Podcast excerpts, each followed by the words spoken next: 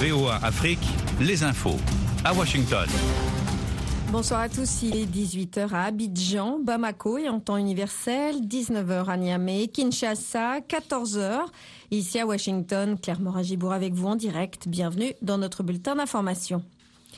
Les violences au Soudan risquent d'envahir toute la région et au-delà, a mis en garde aujourd'hui le secrétaire général de l'ONU, réclamant une nouvelle fois un cessez-le-feu pour éloigner, a-t-il dit, le Soudan du précipice.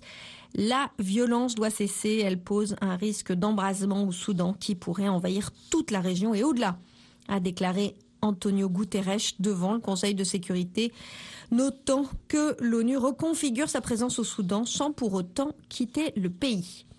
Dans le même temps, les évacuations d'étrangers se poursuivent aujourd'hui. Sur le continent, le Tchad, le Nigeria, l'Ouganda et l'Afrique du Sud ont annoncé des opérations d'évacuation. Par ailleurs, le chef de la diplomatie américaine, Anthony Blinken, s'est inquiété de la présence du groupe russe de mercenaires Wagner au Soudan lors d'une conférence de presse conjointe ici à Washington avec son homologue kényan. Au Kenya, le bilan des adeptes d'une secte retrouvée mort a encore augmenté. Ce sont 73 corps qui ont été exhumés de fausses communes. Un peu plus tôt dans la journée, le président William Ruto a promis des mesures contre les cultes qu'il a qualifiés de terroristes qui utilisent la religion.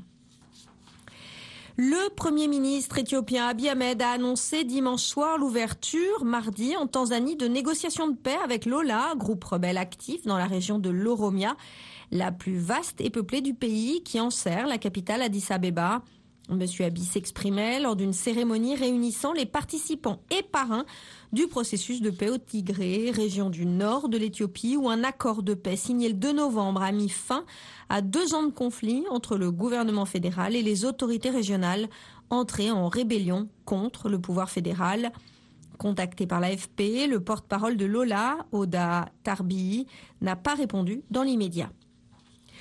Au Sénégal, le président Macky Sall a officialisé aujourd'hui sa rupture avec un de ses principaux alliés dans la coalition au pouvoir, l'ex-premier ministre Idrissa Seck, qui a récemment annoncé sa candidature à l'élection présidentielle de 2024 à 10 mois de ce scrutin. Au Mali, l'armée affirme avoir mené une opération dans la région de Ménaka, dans le nord-est, où les djihadistes du groupe État islamique ont étendu leur contrôle.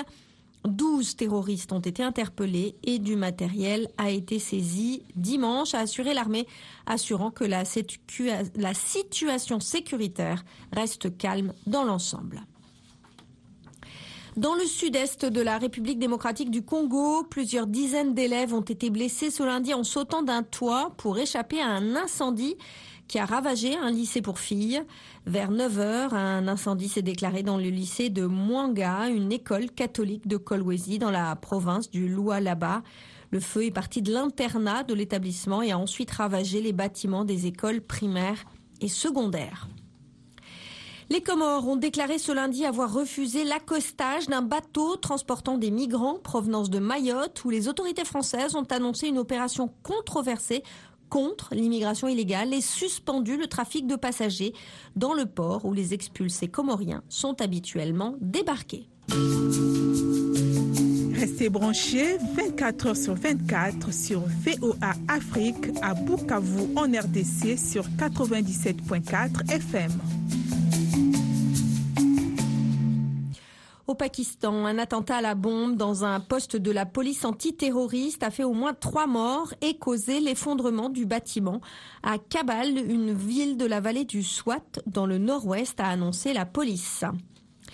Plus de 20 personnes sont portées disparues après deux naufrages au large de l'Italie, c'est ce qu'a indiqué le HCR, alors que le beau temps a incité à de nouvelles traversées périlleuses de la Méditerranée.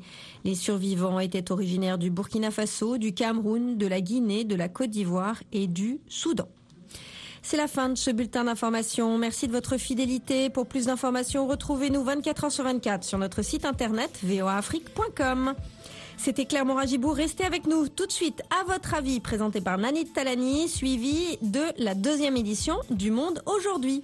Bonne soirée à l'écoute des programmes de VOA Afrique, bien sûr. Soyez au cœur de l'info sur VOA Afrique.